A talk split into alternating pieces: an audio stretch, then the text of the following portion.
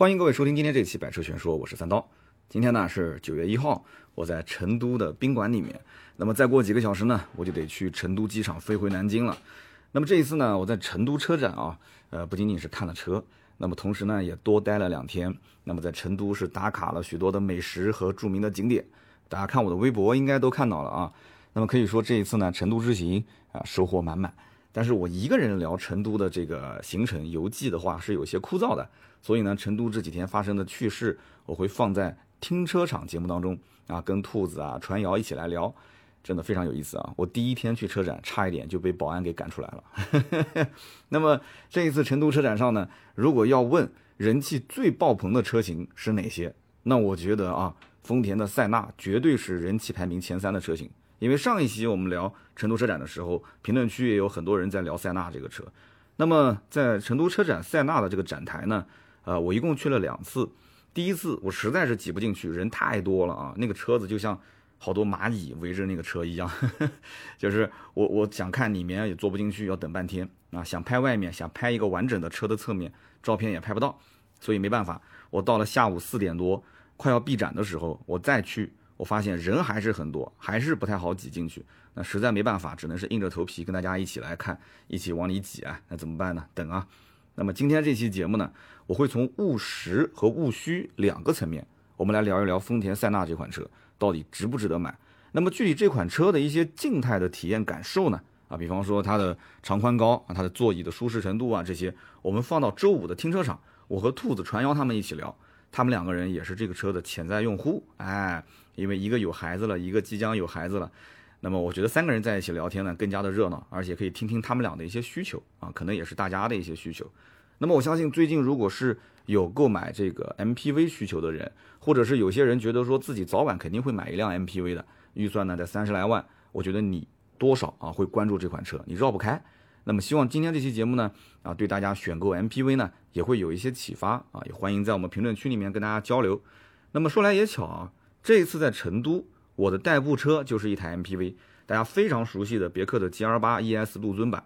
那么这台车呢，是我的一个朋友跟他的朋友去借的啊，成都当地的朋友，成都人非常热情啊，喊出来吃饭，那基本上用我们南京话讲就是摁腿子啊，只要你喊，就基本上他再忙再有事，他都要推掉啊，非常热情。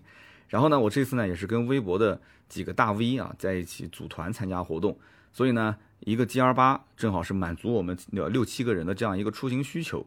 那么我开着这台车呢，是从成都的这个叫什么世纪城是吧？环球中心这边，然后开到双流区的这个叫浩瀚立方海洋馆啊，因为正好有一个朋友跟他们董事长认识，然后呢，我们就进去参观。出来之后呢，我们就去开到三星堆。大家知道，开到三星堆这个位置就非常远了，好像已经是出了成都了吧？到了另外一个地方。那么这一路上。这个 G R 八开着啊，我是开了一个来回嘛，开着也很舒服，坐着呢也挺舒服，二排三排我也都坐。G R 八大家都很熟悉了啊，所以我就在想，如果有一天啊，如果我真的是需要买一辆 M P V 的话，那我是首选 G R 八呢，我还是首选丰田塞纳呢？因为正好是前一天我去体验了这个丰田塞纳的静态的嘛，对吧？所以又开着 G R 八，又体验了塞纳，我相当于就是一个竞品横向对比了嘛。所以呢。我想今天这个节目啊，我先聊一些这个务虚层面的东西。就虽然说买 MPV 的客户啊，呃，相对来讲它的需求是实实在在的，实实在在的。但是呢，这些务虚的要素，你听我讲，你会觉得说，对于客户来讲，可能这个务虚啊，就决定他是一票否决，还是当天刷卡，这是非常重要的一个要素。那么务虚的关键呢是什么？就是品牌。那么可能有人觉得说，买 MPV 的客户对于品牌不会有太多的需求，对吧？毕竟呢，只是一个工具车啊，只要好用就行了。其实错了，老百姓不是没有品牌方面的需求，而是没有选择的余地。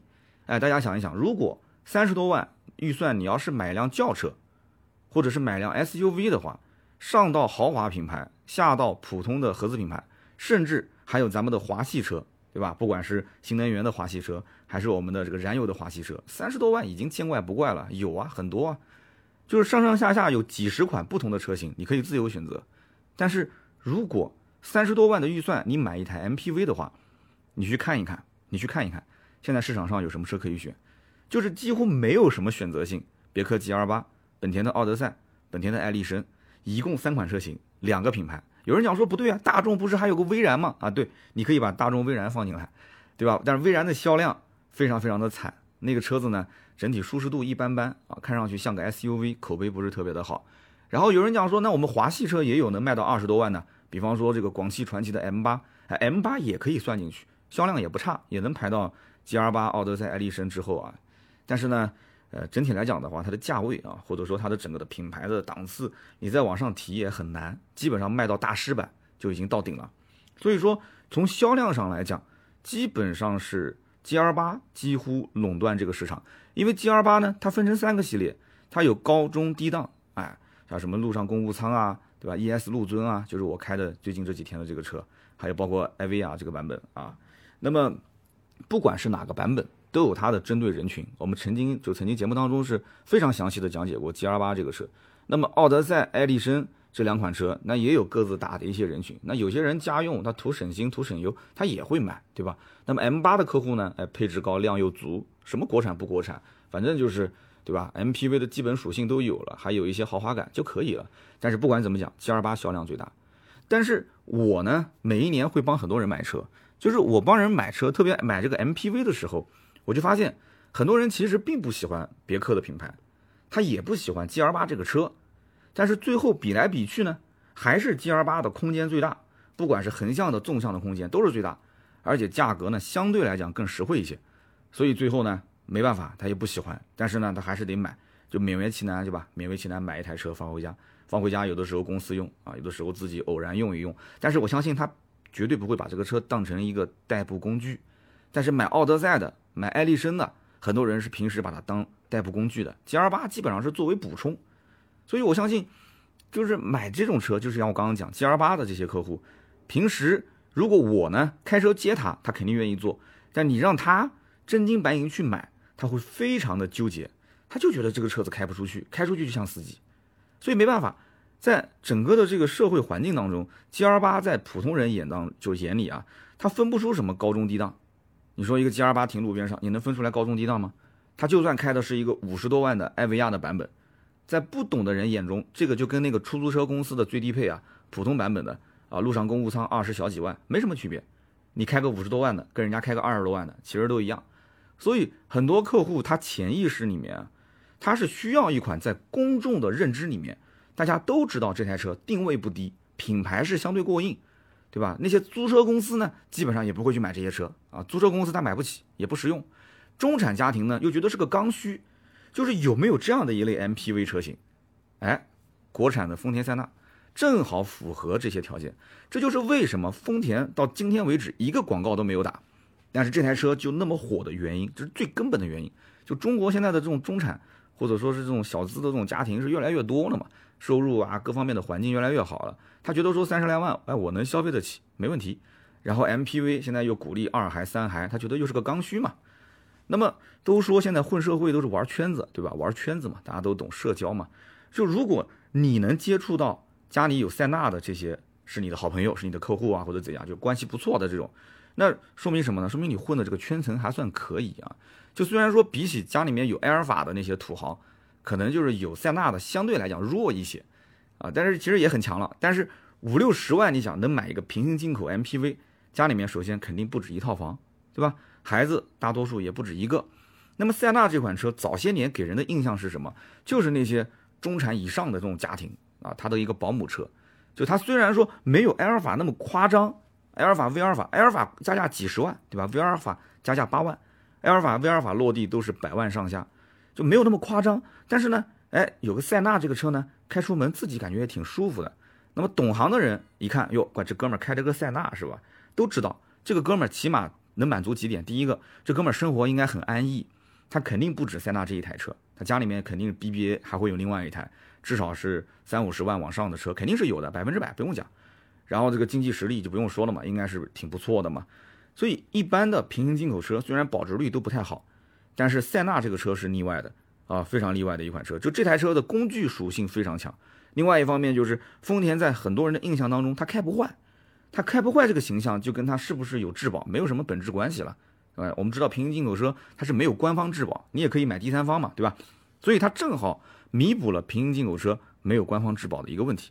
所以，丰田塞纳的品牌形象官方没有广告，但是民间的形象其实已经是被抬到了一定的高度。那么大家没有把现在的国产塞纳当成是一款新车，而是当成进口塞纳的一个国产版。所以说，你说现在平行进口2.5的混动卖个五十多万甚至六十万，那么我就想问了，那你说你说国产塞纳卖多少钱，对吧？那平行进口高配的六十多万的那都是四驱，其实四驱也有五十多万的，对吧？两驱买的人比较少。那么国产之后，它哪怕国产塞纳没四驱，只有两驱，啊，中国市场我不给你四驱版。那他买卖个五十多万，你能接受吗？你说我不能接受。那卖个四十多万能接受吗？啊，所以呢，既然讲到这个价格层面，我们就说点务实的啊。我们刚刚花了十多分钟把务虚层面聊完了，那么聊务实的呢，聊价格。其实，呃，丰田塞纳这个车呢，我也看到实车了，也体验了。那么最近全国各地的媒体铺天盖地的文章都在去吹爆这个车啊，就是各种舔啊，说这个车怎么怎么好。那么我现在呢，想给大家稍微的泼一点冷水啊，让各位呢清醒一点。那么有人猜说这个车呢，啊，如果良心价啊，起售二十七八万，绝对爆款，甚至要加价，啊，我觉得呢有点太理想化了。就是日系车有个毛病，什么毛病呢？它就不跟其他的一些国别的车型啊去比价格，它呢一般都是跟日系的竞品去对比。那么我们就看日系竞品里面有没有 MPV 车型。有没有 MPV 车型用的还是混动的系统？非常巧，它是有，谁呢？本田啊，本田有奥德赛的混动，对吧？全系都混动，也有爱丽绅的混动，也是全系。那么因此，你重点拿这两个车的定价去比就可以了。但是这里面有一个问题啊，就是奥德赛现在是有意识的跟爱丽绅呢，呃，价格做了一个错位，就是爱丽绅的起步价格基本上跟奥德赛的顶配的价格是差不多的啊，就是次顶配的价格，所以呢。爱丽绅，我觉得是重点关照的，就是你要想知道塞纳卖多少钱，你就去看爱丽绅。那么奥德赛呢，定位比爱丽绅低个半级，爱丽绅的起售价二十九点四八万，你没有听错啊，爱丽绅的起售价就接近三十万，它的顶配呢三十二点八八万，还算好，它的差价不是很大，它没有说顶配定个三十五六万，没那么夸张。那么因此，丰田塞纳，我觉得它不可能自降身价，你说我把价格拉的比爱丽绅还要再低。我用跑量来换市场，你见过哪台丰田的热销车，它需要去跑量来换市场，把价格拉低？没有，至今为止没见过。啊，汉兰达有吗？没有。丰田的凯美瑞有吗？没有，没见过。丰田的混动一直都是定价就没有理由，毫无理由的定价高。雷克萨斯就更不用说了，对吧？而且呢，终端还没什么优惠，价格高还没优惠，就这么硬气。那么当年凯美瑞的混动，如果不是因为雅阁的混动，当时抛出了一个起售价十九点九八万啊，一个逆天的低价，超低价，就以前没有见过混动车低于二十万的，甚至没有低于二十五万的。哎，你说如果没有它，凯美瑞怎么可能把价格调低呢？对吧？而且即使凯美瑞的混动价格调低之后，它的入门价格也要二十一点九八万，它还是比雅阁的混动要贵两万块钱。那么如果按照这个逻辑来推算的话，哎，你想一想，两万块钱。那么我就问你了，丰田塞纳的起售价是不是应该在三十一点四八万这个价位？为什么？因为爱丽绅的起售价二十九点四八万嘛。那我就跟雅阁、跟凯美瑞的混动一样，我比你贵两万块钱，三十一点四八万。那大家觉得三十一点四八万，丰田塞纳的入门版这个定价合不合理？那么有人可能会觉得说，三十一点四八万的话也能接受，哎，只要它的配置能给到位的话也行。对吧？反正我预算也三十嘛，稍微出点头也可以。那么什么叫做配置给到位呢？那我觉得主要就是拿 G L 八的 E S 陆尊，拿这个车型过来对比。为什么？因为陆尊的价位就是三十到三十五，对吧？那么拿这个价位来对比，如果丰田塞纳同价位，它只要跟 G L 八打一个配置上的平手，就算给到位了。我说的一点都不夸张，我也不要丰田说给再多的配置，就你们俩打平手就行。那么如果说，哎。就一不小心给多了，是吧？你比方说丰田现在用的 TNGA 的架构，说我这个全系 L L 二级的自动驾驶辅助系统，我给你标配，哎，那哎这个那就给多了。那给多的话，那价格如果还差不多，那那绝对是厚道。但如果是给少了，哎，你比方说呃 G L 八给一个前后雷达啊，给一个自动巡航或者是这个自适应巡航，G L 八给个前排座椅加热，但是呢奥德赛这些都没给啊，就是普通的配置，但是价格呢？都一样，那这个就相当于是给少了，那就有一点点小小的割韭菜的意思了。但是我觉得还是有人买啊。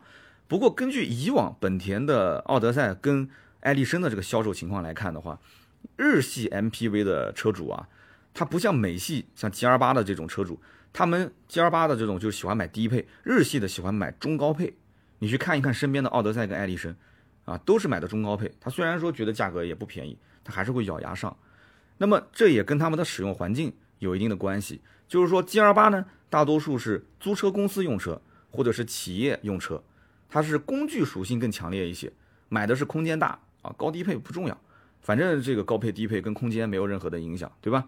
但是奥德赛跟爱迪生的客户呢，大多数都是私家车，私家车就是我平时上下班代步我都会用啊，周末呢可以自驾带家人出去玩。他看重的是品牌更省心，混动更省油，对吧？你说什么奥德赛啊、爱迪生的空间没有 G R 八大，没关系，我们一家这个这个身材都比较好，对吧？我够用啊，对不对？它够用，主要是什么？买的就是喜欢。所以呢，最近啊，我就看到有人。发文章说，说什么呢？说这个塞纳开始接受预定了，4S 店的加价五万块钱起步，如果现在不定，后期呢加价更多。我当时就发了一条微博，我就怼了这件事情啊。我当时就说，我提醒大家，就这台车加价有没有可能有？就加点装潢有，有这种可能性，但不会那么夸张。你说加五万，如果加五万还是现金，太夸张了。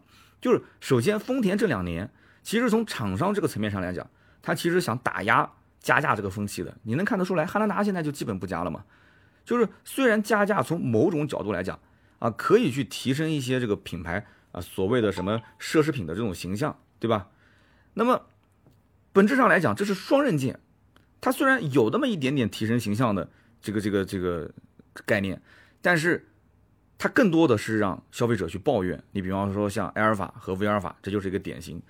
我曾经在节目里面也讲过这个故事，我一个朋友，对吧？土豪朋友家里面住着的这个是豪宅，上亿的豪宅，然后打电话跟我哭诉，哎呀，这个埃尔法加价二十万啊，哪个傻子会去买啊？我心想，你这身边那么多的哥们儿，这都是你好朋友，开的都是埃尔法，那都是傻子是吧？然后呢，他转身呢就想去看威尔法，那还是想买啊。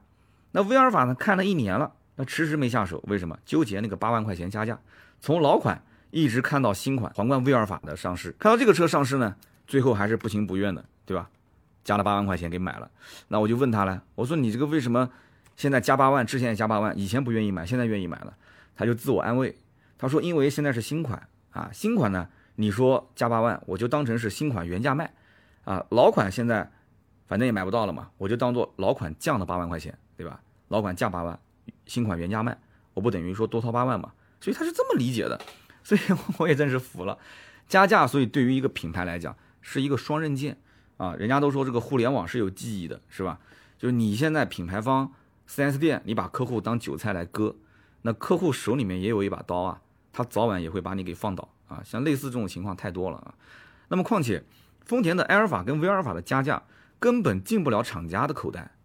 就虽然说厂家呢，肯定也希望 4S 店能挣到钱，因为你能挣到钱，你才有动力去服务好客户啊，双方共赢，这是一个良好的合作状态。但是呢？就是这种非正常渠道获取的不义之财，它是建立在大量的客户抱怨的前提条件下赚的钱。那你觉得这是好事吗？就对于品牌方上来讲，品牌方肯定觉得这不是好事，但是他又觉得 4S 店也能挣到钱，那怎么办呢？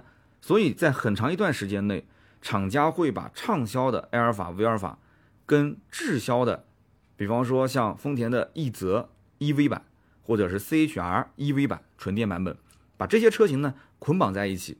就是你 4S 店想要拿一台埃尔法，你就给我搭配个两台这个相应的这个电动车就可以了。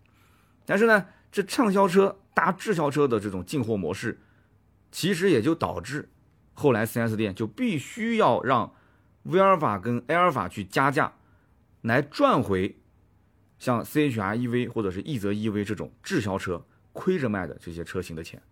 就是说，你加价的这些客户，实际上是在帮。那些滞销的，比方说奕泽 EV 啊、CHR EV 的客户做补贴，你是他的爸爸，你是他的金主爸爸，你帮他做补贴，所以这个加价其实到现在这个时间点啊，它形成了一个死局啊，他们基本上没办法解开。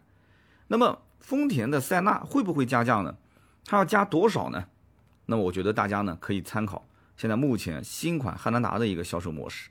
新款汉兰达上市到今天，就似乎没有听说过全国各地有很夸张的加价行情，对不对？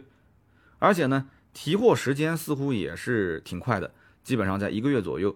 那很多人就很奇怪，说以前这个老款啊，又是加价一两万块钱，又是要等货两到三个月，那怎么新款变化就这么大呢？这其中是两方面的原因啊，一个是订购的方式有变化，第二个呢是产能啊，产能方面有变化。那么首先就是订购方式，就是丰田现在是利用线上订车的方式来进行订购，就从汉兰达这个新车开始啊，它去控制价格的标准化，什么意思呢？就是说厂商要求客户必须是在这个风云行丰田的风云朵的云，在风云行这个 app 上进行下单订购。就是说，4S 店你是不能碰定金的，但是呢，客户下单之后需要到 4S 店啊去确认订单。那有人说，那这还不是得接触到 4S 店嘛，对吧？那 4S 店如果说这个时候让我去加价，那我不加他不给我车，那怎么办？其实厂家肯定知道这种事情，对吧？肯定会发生，所以他会对下单客户做一个回访，而且不止一次的回访。那么一旦如果有客户举报说这个 4S 店呢？强制让我加现金，强制让我加装潢，那么厂家对于 4S 店是会有处罚的，那么轻则罚款，重则停货，啊，货都不给你停了，那你开个 4S 店，那每一天不就是干耗着吗？所以一般 4S 店呢是不太敢去玩火的。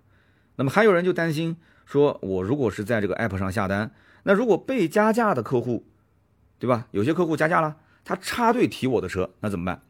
对吧？那我是不加价，但是我提车时间很长。那么实际上，你从 App 上下单之后，你就能看到你的合同号，然后厂家确认排产，排产之后呢，确认下线时间，下线之后呢，运输，然后到 4S 店到库，然后 4S 店做 PDI 出库，这些流程你都能看到，它是全程打通的，就跟你呃买了一个东西，然后快递全程都能看到一模一样。那么如果说你的这台车，它到了 4S 店的仓库出库了。在规定时间之内，哎，这台车出库了，但是你没有提走，而且你能看到这个相应的情况，那么厂家会打是打电话，第一时间打电话，他就会问你什么情况，是厂家是 4S 店没给你提车啊，是 4S 店没给你提车，还是说是你自己的问题？你比方说这个你的资金没到位啊，或者说你人在国外，你在出差，你遇到什么情况了啊？沟通一下，就防止这个车辆被 4S 店等于是交给了别的客户啊，插队提车。所以总而言之，厂家其实他只要想管，他就没有什么问题是管不了的。那么按照现在的情况来看，就是丰田后期的新车，大概率都会用这种线上下单的形式，啊，线上线上下单，线下确认，用这样的一种形式来进行销售。但是之前的老款车型就没有纳入到这种线上订车的系统，啊，只能在 4S 店去进行订车。所以我知道讲到这边肯定有人要问啊，说那这个埃尔法、威尔法我能不能在线上订啊？这你就不要想了。你别说埃尔法、威尔法，你就连汉兰达的老款都不可以在线上订，汉兰达老款都只能在线下订。那么国产的丰田塞纳大概率在线上订，那为什么有人还敢在朋友圈非常嚣张的去喊了这个加价五万呢？啊，所以我告诉在座的各位，这个敢去喊加价五万的人，百分之百是二级经销商，也就是我们经常说的二网。那么很多人讲说三刀你不也带人买车吗？对，其实从某种意义上来讲，我也等于是个二网。做汽车销售做了十几年，对吧？那 4S 店里面干了七八年的时间，出来我们干二网也干了七八年的时间。其实我很清楚，就是这台丰田的塞纳，对于全国的二网，到底意味着什么？就对这种必定是爆款的车型，而且有可能它将来货源还会比较稀缺，那这种车就百分之百是炒作加价的完美的素材。为什么这么讲？因为二网是干什么的？二网就是帮你省时间和省钱。对吧？我不是 4S 店，我是个二网，但是我可以帮你从全国任何一家 4S 店去调车，我帮你去省时间，我帮你去省钱。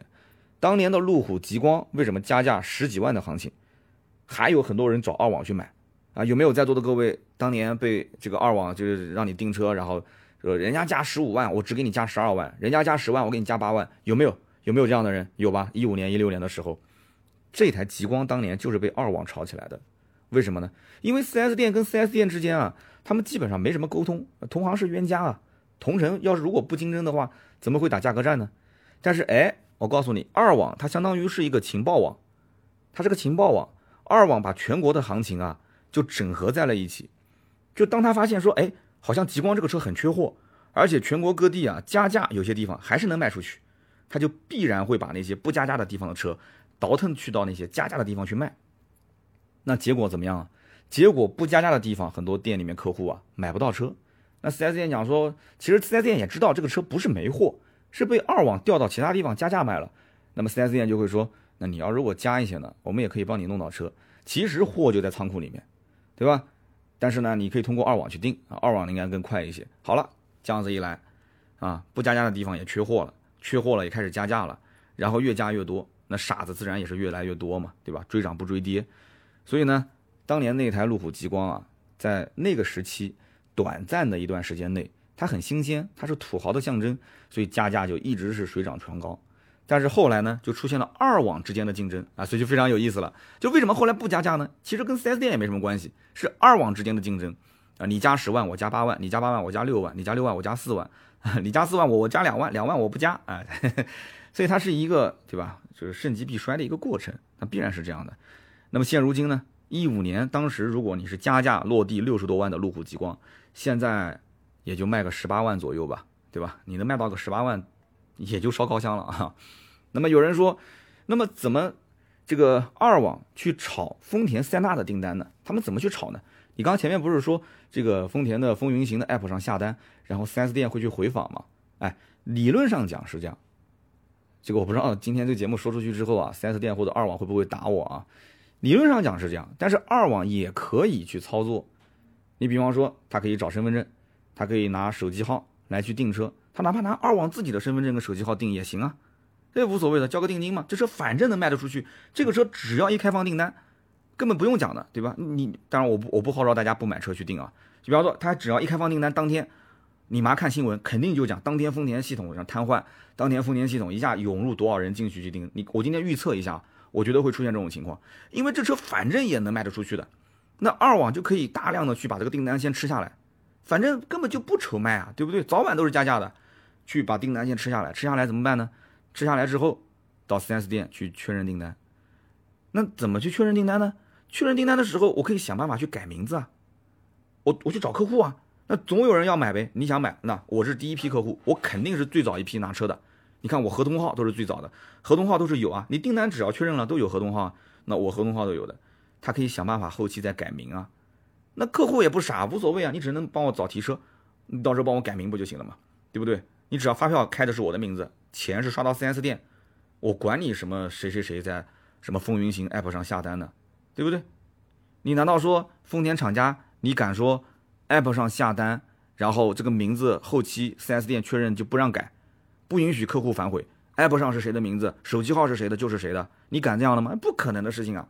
我 4S 店卖车卖那么多年，对不对？有的夫妻到最后那一刻、最后那一秒，到到刷卡就是财务刷卡的那一秒钟，临时突然，老婆反应过来了，说：“老公，这台车不能写你的名字，啊，必须要写我的名字啊！”巴拉巴拉巴拉，啊，甚至还有就是这一块还吵架的，那这这这太正常了。老公也没办法，那那行啊，那写你名字吧，写你名字吧，就临时更换，对不对？那订单合同要重新更换，对吧？那就收据重新更换，然后发票给他重新开吧。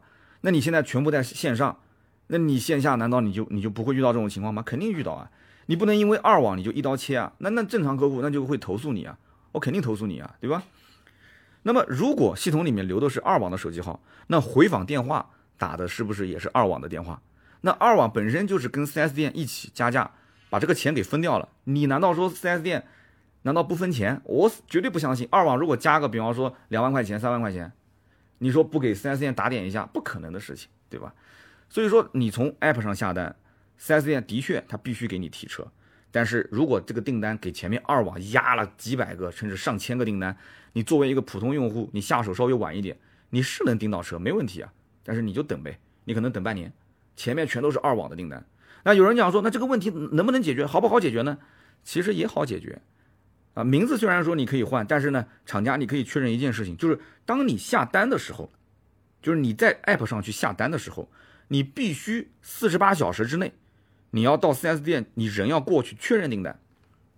那虽然说这有点苛刻，但是你只要想清楚了，我觉得两天你不行，七十二小时三天呗，你必须确认订单，也就是说，你只给二网留了三天的时间，或者是两天的时间，你必须得找到客户。你要找不到客户的话，你确认订单，你名字什么就得确认了，对不对？但是还是那句话，就是确认完之后，后期我提车那一天，我开发票，难道不允许我改吗？那这里面还涉及到贷款呢，有的时候贷款这个人的名字贷不了，那我还得换别人的名字呢，对不对？就是就只能讲说，相应的把这种情况压缩一点，少一点。我不知道厂家后期会不会出相应的政策啊？就从我的销售经验上来讲，完全没有政策，那前面的订单，我觉得二网一定会大批量的涌入。啊，原价订这个车，想办法在二级市场再把自己的订单转掉，肯定会出现这个情况。那我们消费者怎么去抵制这个情况呢？那就不要找二网去加价买车，你自己在 app 上下单不就行了吗？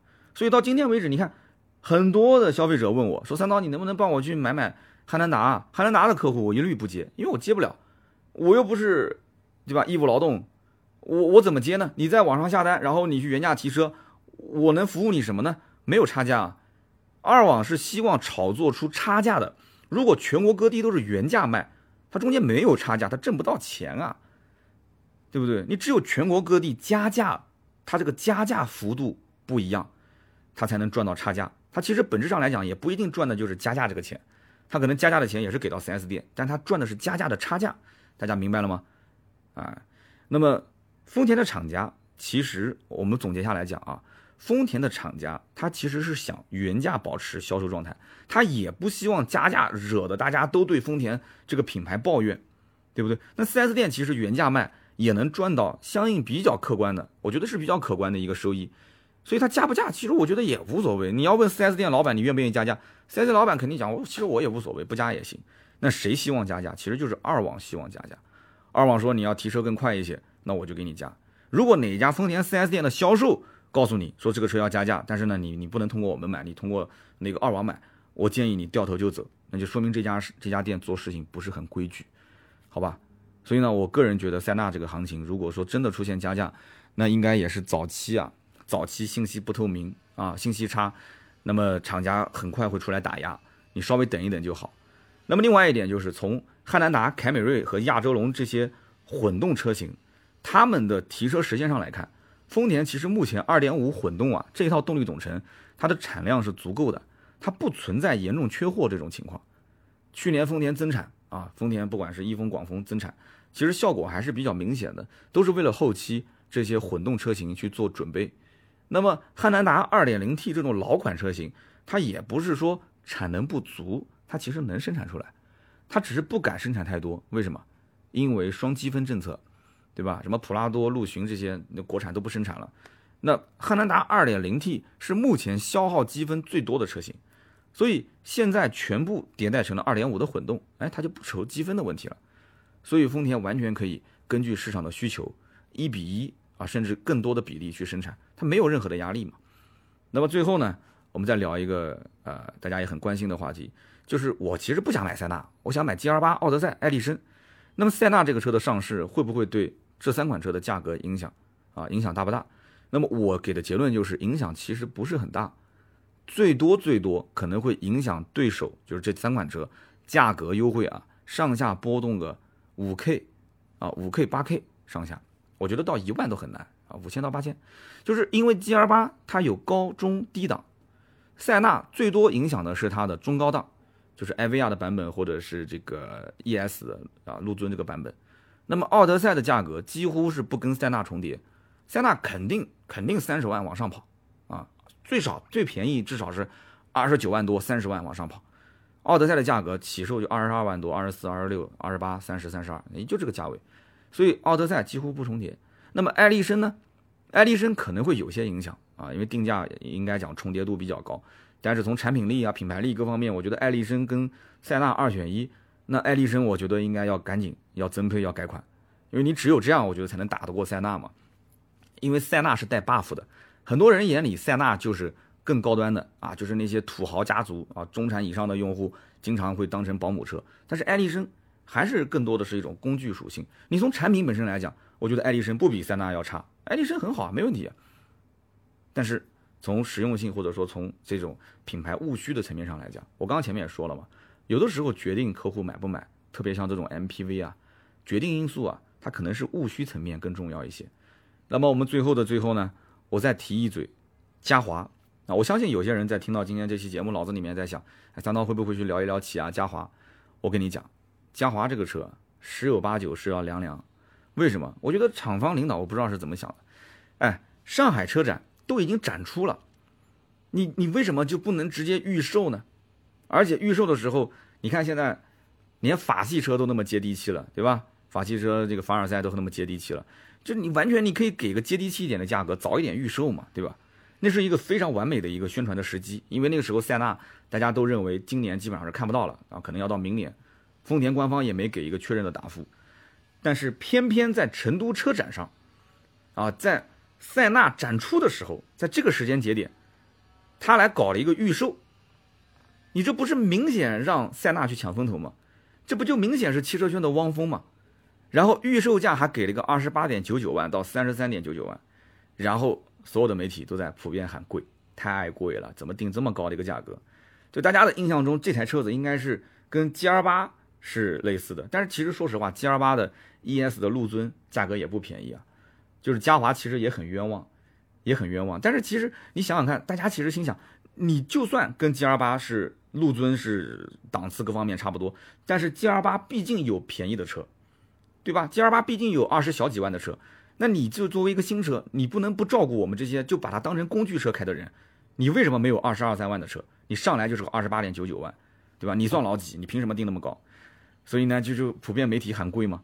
啊，大家其实就在想啊，你你像塞纳又上了，那你就在想你你我有这个价格，干嘛不买塞纳？我买你，我凭什么买你呢？对吧？定高这么高的个价格，那这还没算完，这还没算完。你说正面如果有对手去对抗，那也就算了，结果背后自己家的兄弟，我们知道，北京现代对吧？现代、起亚是不分家的啊。起亚嘉华刚亮相预售，北京现代不声不响的。就连我之前在预测的时候，我看全网所有的成都车展的信息，我都没有看到提到这台车，我网上基本上看不到这台车的信息。但是这一次展出出来，什么车呢？北京现代上了一个库斯图，但只是亮相啊，只是亮个相。而且库斯图这个车也没围起来，你看人家也不围也不拦，也当然也没什么人看就是了，也没什么人媒媒体去看。我当时一看这个车，哎，我就震惊了，我说这不是这车子，这北京现代怎么来了一个 MPV 啊？好家伙，然后进去这么一瞅一看，这不就是嘉华兄弟车型吗？这个车的定位啊，肯定是比嘉华要低一些啊，因为嘉华呢是有个 2.0T 的车型，这台车叫库斯图啊，仓库的库啊，库斯图，旅途的途，这个车呢应该是会有 1.5T 啊，有 1.5T，那预售价呢，啊，我看有些人预测说可能要低于十五万啊，低于十八万，我当时在想，低于十八万是什么个概念？低于十八万的话，那这个车。那不就是抢咱们国产车的客户了吗？吉利的嘉际，广汽传祺的 M 八，是吧？所以回头呢，有机会咱们聊一聊这个起亚的嘉华，还有现代的库斯图，我们好好的分析一波。那么今天这期节目呢，咱们就聊到这里啊。那么我还在宾馆，我看了一下手表，聊的时间挺久的啊，已经一点多了。我三点的飞机，我赶紧走了。那么反正时间也不早，我赶紧要去去赶飞机。有什么呢？我们就在留言区聊，大家呢可以在留言区啊聊一聊自己的看法。那么也欢迎呢大家把这期节目呢。发到朋友圈，让更多感兴趣的朋友可以听到。那么我们也会在留言区呢抽取三位，赠送价值一百六十八元的芥末绿燃油添加剂一瓶。那么下面呢是关于上期节目的留言互动环节。上期节目呢，啊，我是点评了十四款成都车展的新车，然后有人讲说三刀这次被打脸了，对吧？说 B R Z 八六新款会来，结果没来啊。我确的确确实被打脸，这个真的是被打的啪啪直响啊。那么我们看一下啊，第一位听友，第一位听友是七五九三八三二四，他说。人家美国，家家户户啊，人口也比较多，个子也比较高，人也比较胖啊。的确，美国肥胖人口非常多。说美国的油价又比较低，路又很宽，假期又那么多，所以人家买个三点五四驱八 AT 的塞纳，他用得上啊，他用得上啊。你看国内绝大多数的上班族，对吧？不是零零七就是九九六，虽然现在国家打压啊，不允许零零七，对吧？但是你看，你你每天都这么忙碌的生活，对吧？北上广这种一线城市节奏那么快，你说你天天眼巴巴的盼着个塞纳，你一年能用几次？啊，你真的要用，你租一台车你不香吗？你干嘛要又是买一个车位或者租个车位，然后买一台车常年落灰呢？你生个二胎你非得买七座吗？那你生个三胎你是不是还得买个考斯特？这听友七五九三八三二四啊的留言，我觉得非常真实，太真实了啊。然后下面一位听友也是聊塞纳，叫浪里小鲫鱼。浪里小鲫鱼说，因为疫情的关系，成都车展发布呢取消，然后先是说取消，后来又说推迟，啊，这次还挺惊喜的啊。这哥们儿可能是成都的啊，应该是过去看塞纳了。他说呢，我关注这台车啊，关注了很久啊，那没想到说塞纳这么快就要上市了。他说去年塞纳刚在美国上市的时候，我们周围就拉了一个意向的购车群，里面其实很多人。基本上不考虑其他车了，就奔着塞纳的顶配去买的。这个其实很容易理解，因为平行进口塞纳便宜的四十多万，贵的五六十。那么在群里面的人认为，就是塞纳你就是顶配，也就也就国产就这个价了，对吧？然后时不时还看到有些人发出一些这个车的相关信息，呃，把把我们勾的这个心里面痒痒的。然后呢，网上因为成都车展最近几天呢，这个文章也确实蛮多的。丰田现在市场部根本就不用营销，哎，就根本就不用营销。塞纳现在已经把我们这些人的眼球是牢牢的给吸引了，哎，说现在你讲塞纳到底卖的好不好，将来什么价格，那跟我今天节目说的一样，他觉得也是参考爱迪生跟奥德赛啊，主要是参考爱迪生的价格。他觉得说这个，呃，三刀讲塞纳是一个工具车，就这期节目就上期节目我讲是是个工具车嘛，他又在思考说，那既然是个工具车。他就一定要买塞纳这个车吗？还是说再等一等，再看一看其他的 MPV 也可以？又开始纠结了，我的天，真的是这样。有的时候纠结说明什么？可能预算还是没到位啊。你要是预算真的到位的话，我个人觉得啊，你要预算真到位的话，塞纳这个里面的装修真的是完完全全毛坯房。就是你可以去看看艾维亚的 G L 八，哎，我就开始去忽悠你买艾维亚 G L 八了，是吧？艾维亚 G L 八的里面的豪华感，你看看你是不是喜欢？你要如果真的觉得无所谓。嗯，那你就那你就丰田塞纳呗，那毕竟是个混动嘛。我觉得混动应该是吊打，吊打这个 G R 八的这个动力总成。G R 八动力总成很一般，真的。然后我们继续看下面一位啊，叫 L T S P Z，他说，哎，我来说说长城的这个芭蕾猫吧。河北邢台啊，有一个国有企业成立了长城汽车，然后引进了捷克的泰托拉的技术，主要是重卡和其他的商用车。然后目前长城呢，呃，也谈好了收购长征汽车。近期呢可能会官宣，这个呢应该就是长城芭蕾猫要致敬经典的底气所在。啊，因为很多人说这个这个就是长城这个芭蕾猫模仿泰托拉的车型嘛，这个看来是属于内部消息啊，给有需要的人去去聊一下。啊，也欢迎大家，我们我知道有很多厂家的，包括汽车行业的从业人员在听我们的节目，平时我们在聊的时候呢，如果三刀有一些内容、有些信息啊不够全面的话，也欢迎在我们的节目下方的评论区去补充。好的，那么以上呢就是今天这期节目所有的内容，感谢大家的收听啊！我的成都之行呢，今天就结束了。后面呢，呃，可能我还会去重庆，我也可能还会再去啊，不是可能啊，我是肯定，我还会再去一趟啊，这个安徽的川藏线，就是小川藏的那个叫皖南嘛，邻国那个地方，呃，也是会有个两三天的自驾。那么最近一段时间呢，可能外出会变多啊，也希望自己呢能够多多注意安全啊。核酸检测，对吧？反正我两针疫苗也打了，口罩出门就要戴，是吧？经常洗手，大家呢也疫情期间多多注意安全。那么今天这期节目就到这里，我们我们应该是周几啊？这是周三，我们周五啊，周五停车场见。然后周六也不要忘了我们百车全说常规的节目更新。好的，我们周五见，拜拜。